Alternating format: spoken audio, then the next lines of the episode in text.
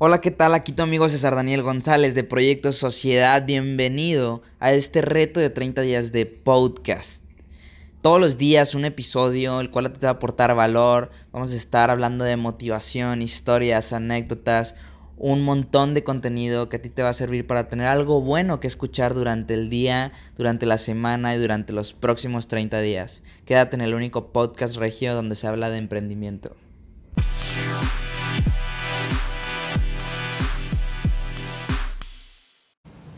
Hola, ¿qué tal? Aquí tu amigo César Daniel González de Proyecto Sociedad y el día de hoy tenemos a un súper invitado, es una persona de la cual yo he tenido la oportunidad de aprender muchísimo. Muchísimo gusto, yo soy Gilberto Fanyón, este, tengo siete años, un poquito más de siete años en el tema del emprendimiento. He estado involucrado pues en, la verdad, en varios tipos de negocios, estoy involucrado en temas de comercialización, de levantamiento de capital, de apertura de empresas, este, y la verdad es que el día de hoy mi intención es poder compartir con ustedes un poco de mis experiencias, un poco de lo que he hecho bien, mucho de lo que he hecho mal. ¿Qué tanta diferencia ha hecho el desarrollo personal en tu vida? Y si nos pudieras dar un poquito de contexto en lo que es el desarrollo personal para que la gente que no lo conoce pues lo conozca. Realmente atribuyo como una de las principales causas de los resultados que, eh, que he obtenido al desarrollo personal. El desarrollo personal básicamente es tu intención deliberada de mejorar tus pensamientos y de mejorar tus habilidades para lograr un mayor resultado. ¿Cómo haces eso? Tienes que deliberadamente, además de las actividades necesarias para llevar a cabo el desarrollo de tu negocio, tienes que llevar actividades para llevar el desarrollo de tu persona. Mejorar tus habilidades de todo tipo, habilidades de comunicación, habilidades de ventas, habilidades de pensamiento crítico, habilidades de relacionarte con personas, crear equipos de trabajo, resolver conflictos. realmente este, yo durante muchísimos años planeé mi desarrollo personal para tener por lo menos de 30 a 60 minutos dedicados solamente a eso en mi día, de lunes a domingo, durante años, ¿no?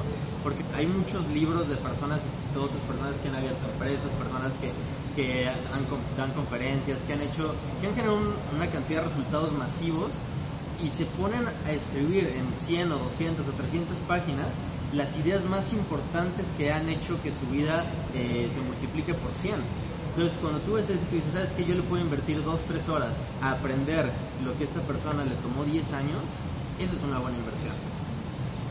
¿Qué le recomendarías a la gente que está aquí el día de hoy a la hora de levantar capital?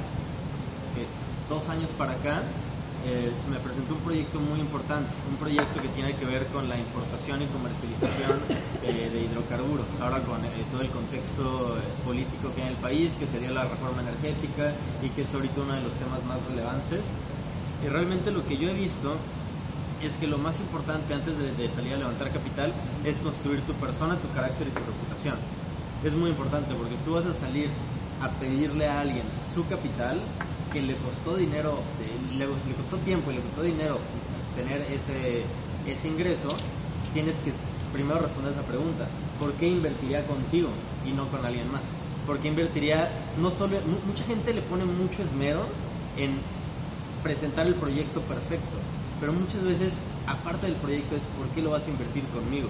Muchas veces cuando se trata de poner un negocio o hacer un emprendimiento, lo que le interesa a la persona que va a invertir es quién eres tú, tu marca personal.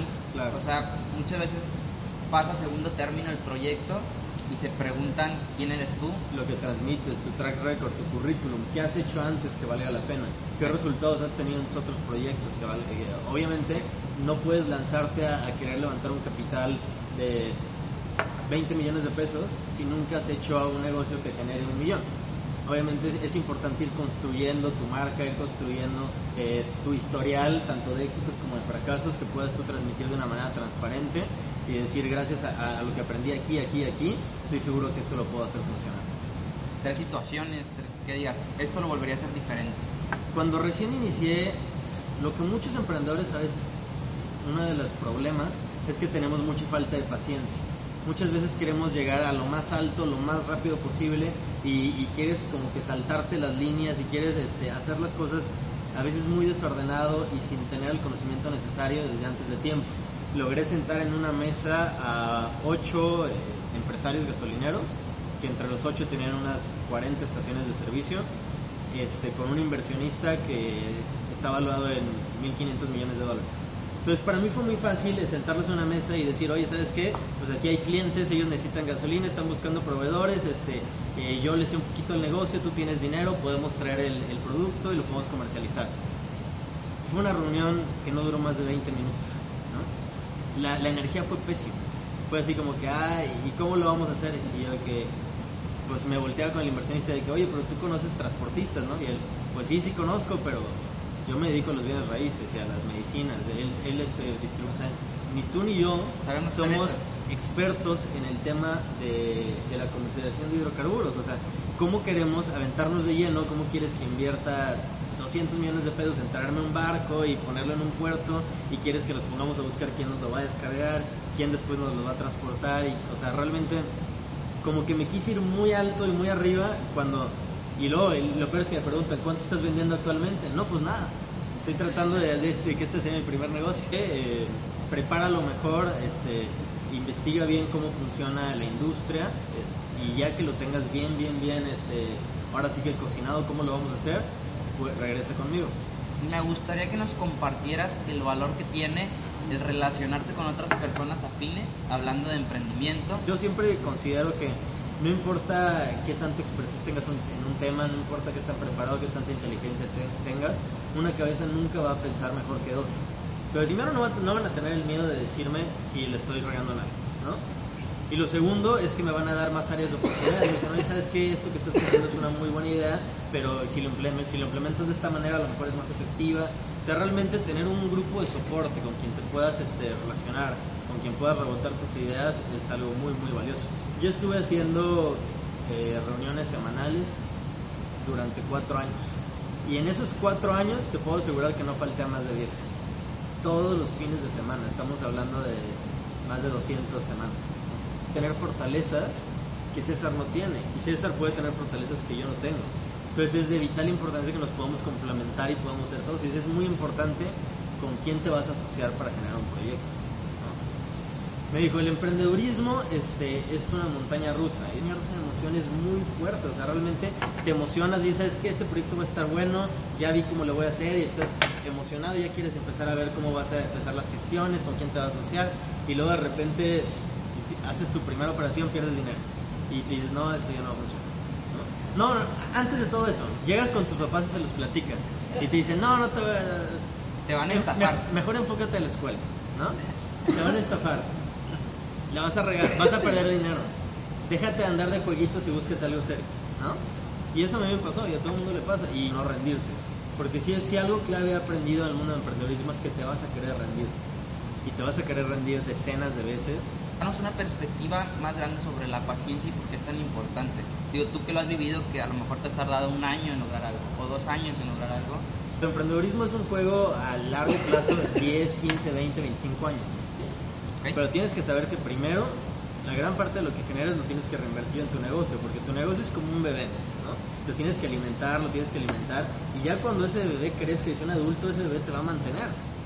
Pero si al principio te comes la comida de tu bebé, pues ¿qué va a pasar? Se va a acabar. Entonces, yo lo que, lo que he hecho básicamente es este, estar siempre conectado a un círculo de influencia muy, muy este, muy afín a lo que yo estoy buscando. Realmente me pongo a pensar y mis mejores amigos con los que más me reúno son personas que tienen la misma mentalidad. Este, busco un mentor que esté dispuesto a enseñarte, que esté dispuesto a apoyarte. Y lo más importante, y, es algo que lo recomiendo mucho, es a la hora de buscar un mentor, primero, haz que valga la pena su tiempo. ¿Cómo haces que valga la pena su tiempo? De dos maneras. La primera, con compromiso.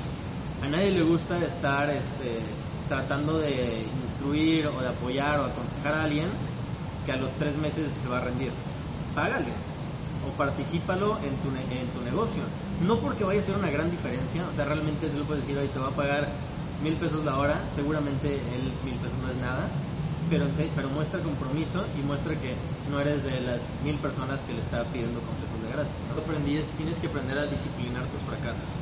Disciplinar tus fracasos significa que tienes que aprender que tú como emprendedor no te puedes venir abajo. O sea, realmente lo que yo hacía en los momentos en los que me sentía que me quería rendir es pegarme al desarrollo personal. Me ponía a escuchar libros, me ponía a escuchar audios, este, audiolibros, todo el día es algo muy importante. Convierte tu carro en una universidad móvil. Todo lo que estás eh, alimentando a tu mente es positivo, no vas a decaerte tanto. Es bien importante, o sea, realmente lo que controla tu mente controla tu vida. Es decir, pues ahora sí que chingado, pero me voy a levantar. Mañana es otro día. Yo tengo fracasos cada semana. Cada semana se me cae la negociación con un cliente, cada semana se me cae la negociación con algún inversionista, cada semana tengo algo negativo, pero ya ni siquiera me decaigo, ya en cuanto pasa algo es cómo lo puedo solucionar. O cómo puedo... ¿Quieres hacer una pregunta? No, no, no, me está señalando el, el tiempo que tenemos acá en la Ah, perfecto.